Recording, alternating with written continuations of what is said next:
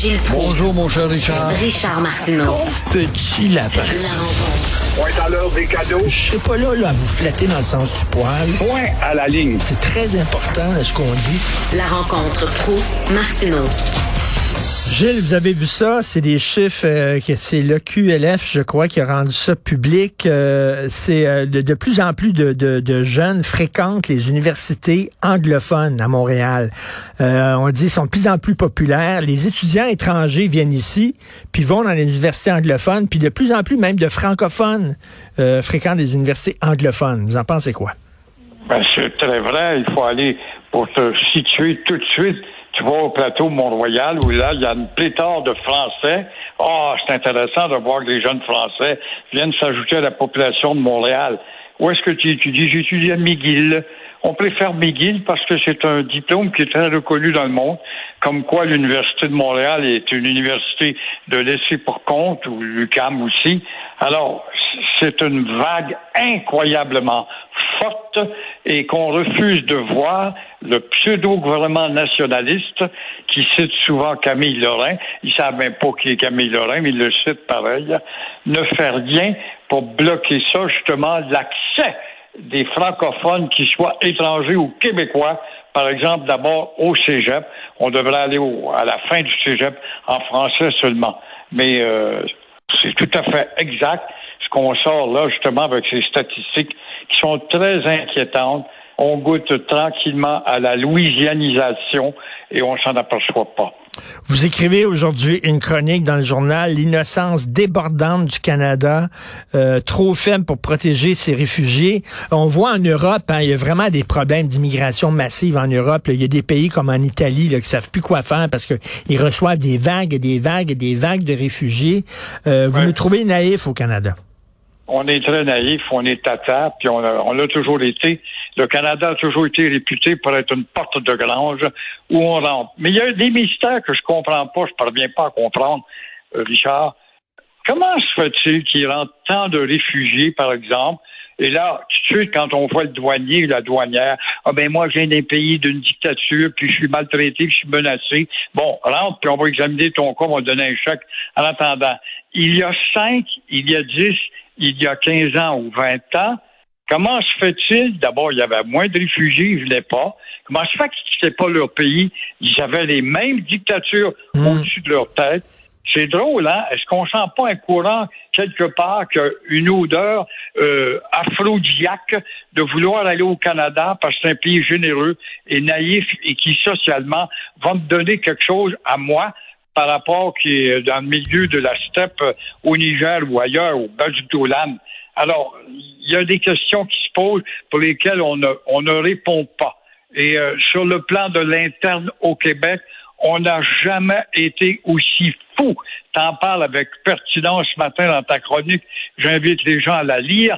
Oui, aussi fou, justement, des batailles autour euh, des genres, la bataille autour du foulard. Quand tu vois des bonnes femmes dans la rue, comme j'ai vu dimanche passé, des Iraniennes, c'est bien beau, elles se battent pour leurs consoeurs qui euh, n'ont pas peur de déchouiller le, le, pouvoir des ayatollahs. Elles ne veulent pas porter le foulard, mais sont ici dans les rues de Montréal avec le foulard. Tu prouves encore une fois, les naïfs ne le voient pas, tu prouves encore une fois que le foulard n'est pas religieux, il est politique, puis le wokisme qui rentre là-dedans.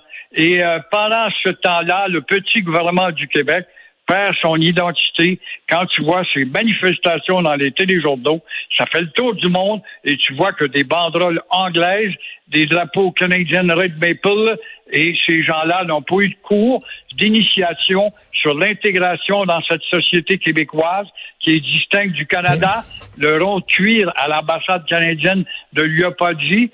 Et ajoutons à cela, hier, moi j'en reviens pas, j'ai dressé les cheveux, euh, puis j'en ai des cheveux. Euh, ajoutons le fanatique Ghislain Picard, le grand représentant des Autochtones et des Inuits. Venir traiter le Québec de cancre parmi toutes les provinces de la Confédération. Le Québec est un cancre dans le traitement de ces minorités autochtones. T'as envie de dire, toi, que depuis René Lévesque, le Québec n'a pas donné l'exemple en main tendue à ces minorités autochtones qui a le plus offert, qui est allé le plus loin possible dans le cadre confédéral où malheureusement les Autochtones préfèrent écouter Ottawa. Picard, depuis le temps qu'il est là, ça fait des nuits qu'il est là, des nuits, des mois, des années, à un gros salaire payé par Ottawa. Jamais, jamais, jamais t'as entendu Picard sur la place publique venir vanter une législation ou une main tendue du gouvernement du Québec. Aujourd'hui et demain, aujourd'hui on est bien le 21, c'est ça, 21. Aujourd'hui et demain, euh, l'Université euh, de Montréal, le département d'histoire de l'Université de Montréal, c'est sérieux ce monsieur, euh, organise des, un colloque pour dénoncer le colonialisme du Québec, dénoncer le colonialisme génocidaire du Québec. Le salaire qu'on aurait massacré des Autochtones et c'est ça qu'on va enseigner pendant deux jours. Écœurant, c'est écœurant. Comment peux-tu dire ça pendant que tu as tenu 200 ans de temps avec tes alliances, avec toutes les communautés indiennes, les 10 sur 11 au Québec étaient avec nous. Comment peut-on dire ça ben quand tu as vu Pontiac se soulever, mettre une armée de 50 000 hommes puis qui veut revenir au régime franco-indien. Comment peut-on dire ça dans une faculté de l'Université de Montréal? Comment ça comprend les Français qui préfèrent aller à, à McGill, bâtard? Le département d'histoire de l'Université de Montréal a été un des plus nobles, des plus instructifs. Maintenant, ça a été noyauté par ces maudits esprits tordus qui viennent défaire l'histoire. Et comme ça vient d'une institution de haut savoir, Oh ben là, on va écouter, ça doit être vrai. Quelqu'un de l'Université de Montréal qui le dit. C'est épouvantable.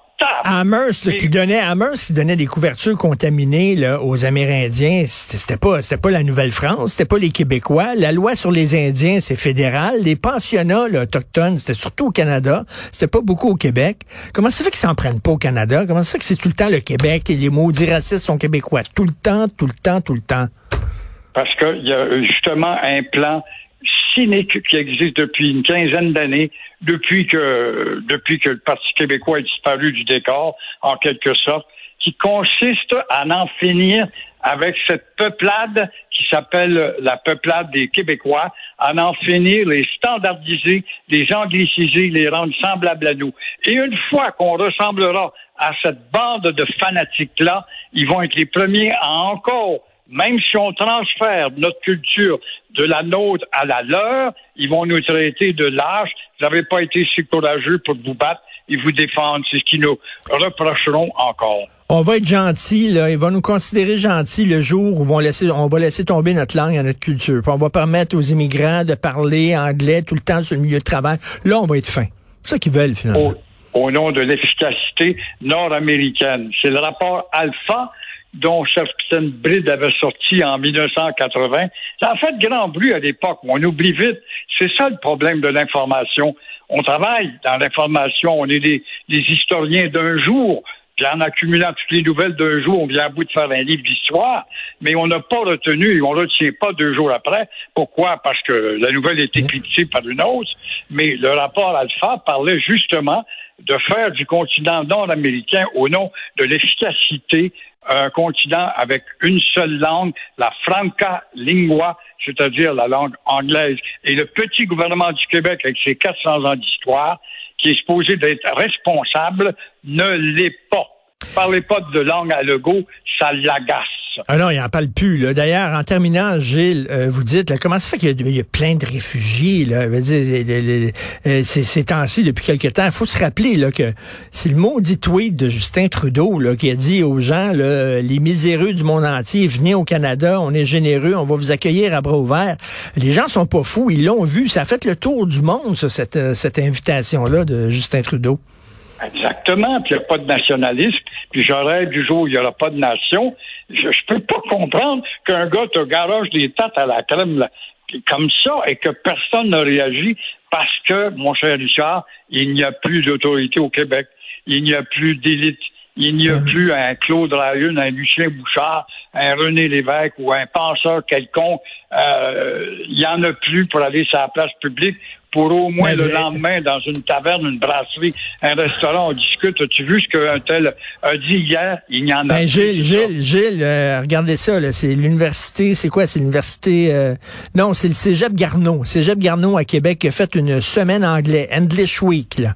Et là, euh, Jean-François Roberge, qui est le ministre responsable de la langue française, il les a pas critiqués. Il a rien dit. Si ça avait été Simon Jolin Barrette qui avait été ministre de la langue française comme il l'était, il les aurait critiqués en maudit. Mais là, M. Roberge dit, bon, il n'y a rien là, un English Week, c'est correct. Robert, c'est un grand tata. Tout ce qu'il aime, c'est son uniforme avec sa limousine. Il est allé à l'éducation. Qu'est-ce qu'il a fait? Qu'est-ce qu'il a laissé comme marque euh, dans l'histoire du ministère de l'Éducation pour un temps aussi court? Parce que c'est un incompétent, qui n'a pas d'autorité, il n'a pas eu d'idées nouvelles justement à faire transcender dans le système de l'éducation. Et là, voilà qu'encore une fois, il joue avec ses lunettes roses. Il a été contredit par Pascal Derry. Heureusement qu'elle était là. Eh oui. Ça ne change rien. Même Legault est allé dire, ça c'est un miracle, ça n'a jamais été repris nulle part. Legault, il a dit en a assez de Montréal, de l'anglicisation. Il a c'était ses paroles. Oui, mais après, il se passe quoi?